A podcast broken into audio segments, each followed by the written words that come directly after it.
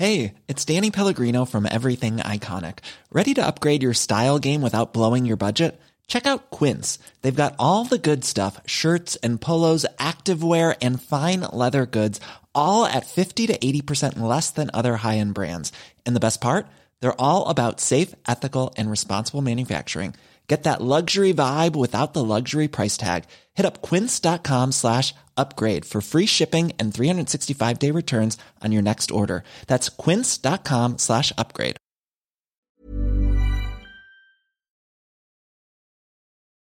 Ehrlich gesagt, ich habe ein Problem mit True Crime Serien, also mit Serien über wahre Mordfälle, weil ich mir denke, warum um Himmels Willen muss man denn den Mord und oft den brutalen Mord an echten Menschen nachstellen, nur zum Zwecke der Unterhaltung für die Massen.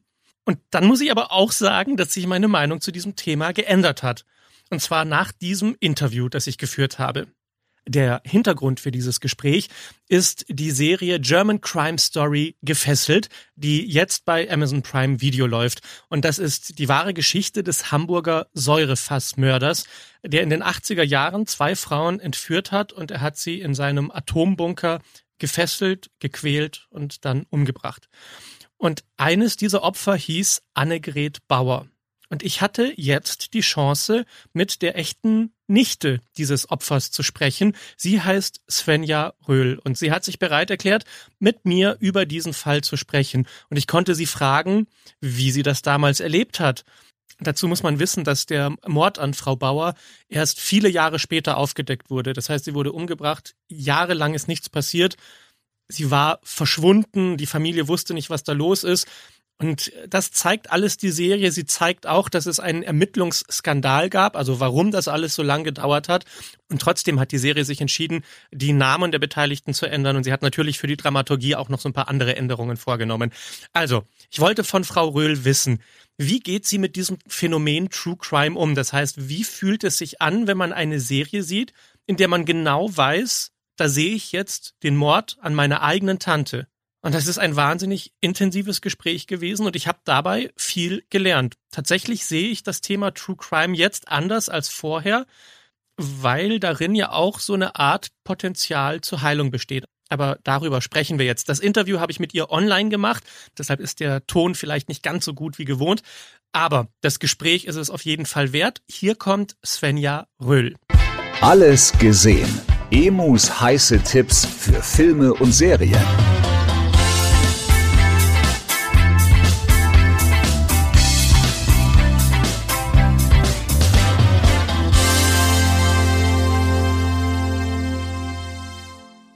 So, Frau Röhl, erstmal vorneweg vielen Dank für die Zeit, die Sie sich nehmen und vor allem auch für das Vertrauen, weil ich weiß, dass das ein sensibles Thema ist und dass Sie mit mir sprechen. Ähm, vielen herzlichen Dank dafür.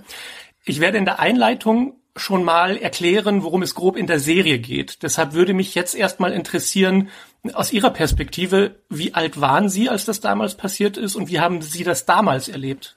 Ähm, ich war, als meine Tante verschwunden ist, knapp acht also noch relativ jung. In den ersten Zügen war es tatsächlich so, ähm, dass keiner wusste, wo sie hin ist und es dann eigentlich erstmal so ein bisschen unter dem Deckmantel hieß so, hm, ne, Annegret ist weg. Wieso, weshalb, weiß keiner. Und dass halt, ja, mein Vater, natürlich meine Großmutter und so weiter, sie gesucht haben. Und ja, es wurde einiges natürlich versucht, jetzt nicht so extrem an uns ranzutragen. Ne? Deswegen hat man es nicht ganz so mitbekommen, nur dass irgendwie ja die Tante, die sonst zu Geburtstag und Weihnachten und sonst was irgendwie da ist oder die ja kurz nach ihrem Verschwinden auch selber Geburtstag gehabt hätte, halt nicht mehr auffindbar war. Ne? Und dass da doch eine ganze Menge mehr hintersteckt, haben wir mitbekommen, als halt die Ermittlungen anfingen. Ne? Weil da ab 92 oder so ja auch wirklich die, die Tageszeitungen voll waren damit. Ja, es waren also mehrere Jahre, in denen ihre Familie einfach nicht wusste, wo die Tante geblieben ist. Genau, genau. Also ich sag mal, meine Großmutter ähm, war sich eigentlich von Anfang an ziemlich sicher, dass was passiert ist. Und sie war sich eigentlich auch wirklich innerhalb der ersten Woche sicher, ähm, wer dahinter steckt. Und äh, das hat sie auch so sag ich mal, in Tagebüchern oder Notizbüchern äh, verfasst, die auch später bei der Polizei gelandet sind. Ähm, also sie ist damit ja auch immer zur Polizei gegangen, aber ihr wurde halt nicht so geglaubt, beziehungsweise so, wie es in der Serie ähm, dann auch verfilmt wurde, ähm, ja, kam ein dummer Zufall zum nächsten und ähm, die Leute kannten sich untereinander und haben sich so ein bisschen quatschen lassen und äh, es hat halt keiner so wirklich für voll genommen. Ne? Mhm. Also hätte man damals, ich sag mal, richtig ermittelt in Anführungszeichen und da äh, niemanden hingeschickt, der da doch etwas befangen ist, was meine Großmutter auch damals schon angemerkt hat sofort bei der Polizei, ähm, dann hätte man sie eventuell lebend rausholen können. Ne? Muss man klar so sagen. Ja.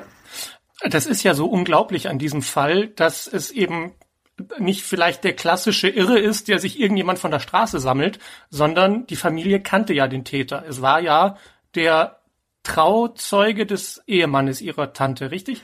Genau, des früheren Ehemannes so. Also von dem war sie getrennt, aber das war der Trauzeuge von ihm und von ihrem Ex-Ehemann halt auch ein, ja, ich glaube, Jahre, Jahrzehnte langer Freund oder so, ne? Wie war das für die Familie, als dann wirklich dieser Fall aufgeklärt wurde? Weil es ist ja sehr schwierig wahrscheinlich erstmal zu verarbeiten, was tatsächlich passiert ist, passiert sein könnte. Und dann aber auch muss ja irgendwo auch ein Stück Erleichterung sein, dass man jetzt Gewissheit hat. Könnten Sie dazu was sagen? Es ist auf jeden Fall Gewissheit, ja. Also ich denke, es passieren viele schlimme Sachen und ähm, auch viele schlimme Mordfälle aber ich glaube, diese Ungewissheit ist das Schlimmste wirklich daran, wenn man zum einen äh, die Person nicht findet und ähm, nicht weiß, was passiert ist und damit auch nicht abschließen kann. So, ne? Also jeder, der jemanden schon mal verloren hat, auch sei es natürlichen Todes, weiß so, naja, ne, jetzt ist die Beerdigung und jetzt können wir irgendwie danach so ein bisschen abschließen. So, oder können da jetzt ein bisschen Gras drüber wachsen lassen. Und das passiert ja nie, wenn man keine Leiche findet, so, ne? Oder nicht weiß, was äh, war. Und ich glaube, das war zum einen schon ein großes Stück Erleichterung, wenn auch extrem traurig, aber trotzdem hatte man Gewissheit. Und meine Großmutter hatte, ähm, würde ich sagen, auch so ein bisschen, mh, hm, ist vielleicht kein schönes Wort dafür, aber so ein bisschen Genugtuung, ne? Ähm, weil sie wusste von Anfang an, wer das war. Und genau so ist es dann auch, wenn noch viel abgrundtiefer und schlimmer, als alle gedacht hätten. Ähm, so ist es dann auch rausgekommen. Ne?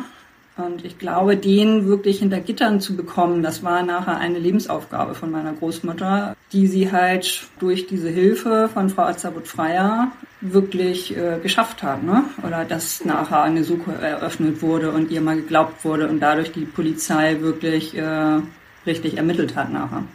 Jetzt ist es so, dass ja wahrscheinlich irgendwann Prime Video auf Sie zugekommen ist. Oder wie, wie haben Sie erfahren, dass es aus dieser Sache eine Serie geben soll?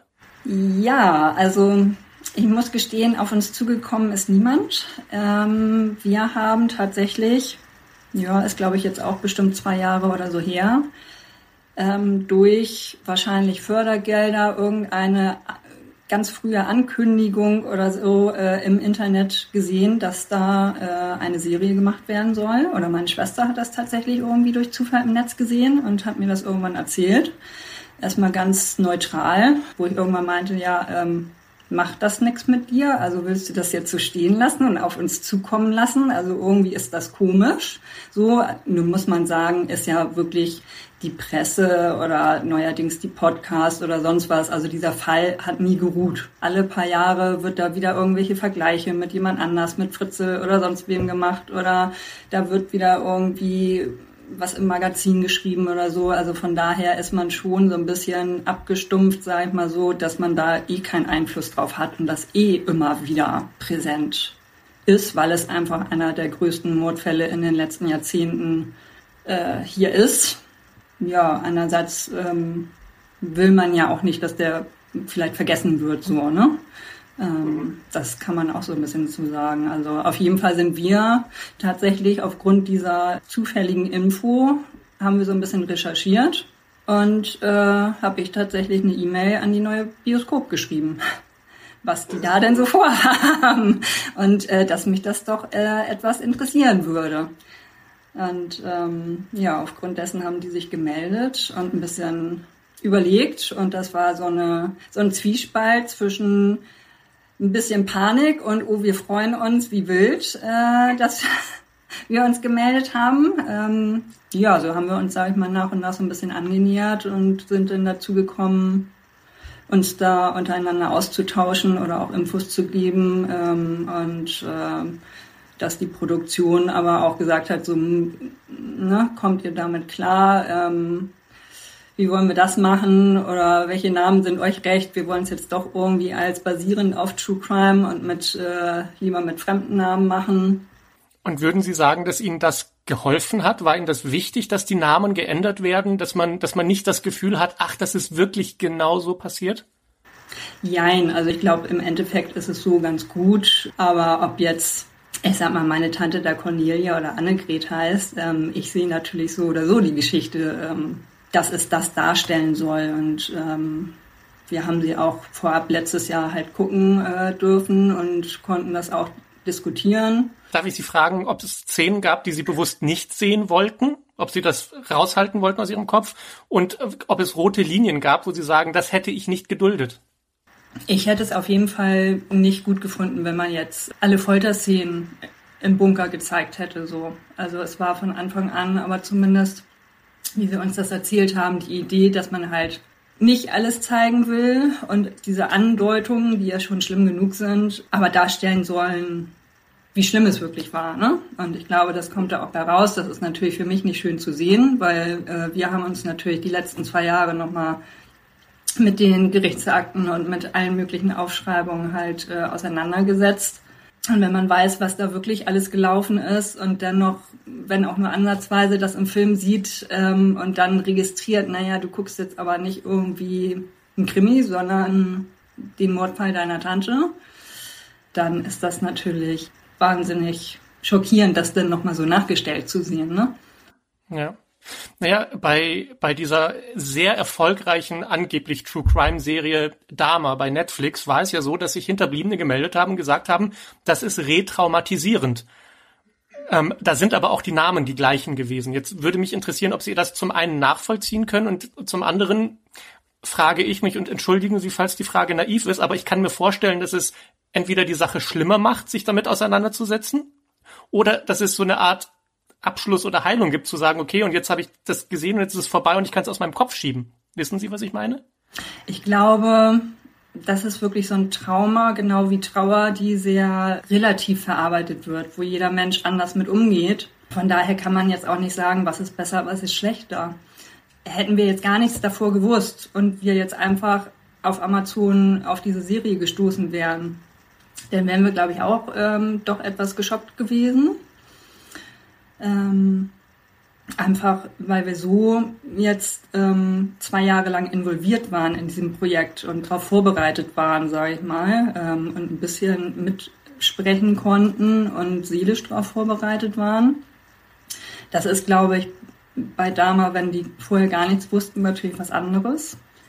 Und zum anderen, ja, wie gesagt, trauert jeder anders. Ähm, für uns ist es natürlich auch ja, retraumatisierend würde ich jetzt nicht sagen, aber es ist natürlich schon schockierend und nicht schön zu sehen. Trotzdem werde ich diese Serie jetzt auch äh, nochmal auf Amazon gucken, in der Endfassung. Ähm was mich vielleicht noch als Zwischenfrage kurz interessieren würde, was, was mich bei Dama so schockiert hat, war, dass ich offensichtlich in den sozialen Medien feststellen musste, dass, dass der Täter so im Vordergrund steht, dass der fast schon abgefeiert wird. Wo ich mir dachte, also wie, wie kann das denn sein, dass sich Leute an Halloween so verkleiden? Hatten Sie irgendwie Angst, dass in diesem Fall irgendwie der, der, der Täter fast noch ähm, glorifiziert wird oder etwas in dem Sinne? Ja, auf jeden Fall. Also ich sag mal, hätte dieses Drehbuch noch nicht gestanden. So ähm, hätte ich persönlich mir das Drehbuch auch ganz anders vorstellen können. So, weil ich kenne natürlich jetzt viele Hintergründe von meiner Großmutter, die in dieser Serie überhaupt nicht vorkommen. So, also die hat ja nun einen kleinen Part und äh, stößt da durch Zufall auf diesen Zeitungsartikel, was mir persönlich jetzt schon so ein bisschen äh, aufstößt, ähm, äh, weil es nicht irgendwie so ein Zufall war, sondern meine Oma hat jeden Tag detailliert ohne Ende das Abendblatt von oben bis unten durchgelesen oder sonstige Zeitungen. Die war vier Jahre auf der Suche nach irgendeinem Anhaltspunkt und genau an diesem Tag hat die diesen Anhaltspunkt gefunden. So, den habe ich vor vier Jahren schon unter Verdacht gehabt irgendwie. Den fand ich schon immer merkwürdig. Ähm, meine Oma hat ihn ja tatsächlich angesprochen darauf. Die äh, es hat ihn im Laden besucht, die hat ihn zur Rede gestellt, die äh, hat da irgendwie Briefe übergeben, die hat ihn ne, hinterher telefoniert ähm, und so weiter und wurde immer komplett ins Gesicht gelogen. So, ne? Ja, dass dieser Täter glorifiziert wird, hatten wir auch Angst ich glaube, wie man jetzt so aus manchen Pressekommentaren nehmen kann, haben viele die Serie schon so verstanden, wie sie, glaube ich, auch gutmütig, sag ich mal, von der Produktion ähm, dargestellt werden sollte. Ähm, dass es zwar irgendwie doch dieses ähm, Hin- und Herspiel und diese zwei Gesichter halt auch gezeigt werden sollten, ne? weil die hatte er ja im wahren Leben auch wirklich, weil jeder gesagt hat, so, ach Mensch, ist zwar ein bisschen bekloppt, aber ist der Pausenclown auf jeder Party, ist der nette Nachbar und ach, ist doch so ein netter Familienvater von nebenan äh, oder oder. Und das scheint ja jetzt im Gefängnis oder in der Sicherheitsverwahrung tatsächlich auch noch so zu sein, dass alle sagen so, ach, der Luzi so, ne? Ähm, das stößt bei uns natürlich auch äh, ja, bitter auf so, ne? Und ich denke, so am Ende der Serie wird aber jeder mit halbwegs normalen Verstand doch äh, verstanden haben, dass da ja ein ganz anderes zweites Gesicht äh, zum Vorschein kam. Spielt dieser Mensch, der ja, wie gesagt, noch im Gefängnis ist, äh, irgendeine Rolle noch in Ihrem Leben oder konnten Sie, hatten Sie irgendwann einen Punkt, wo Sie wirklich auch abschließen konnten emotional?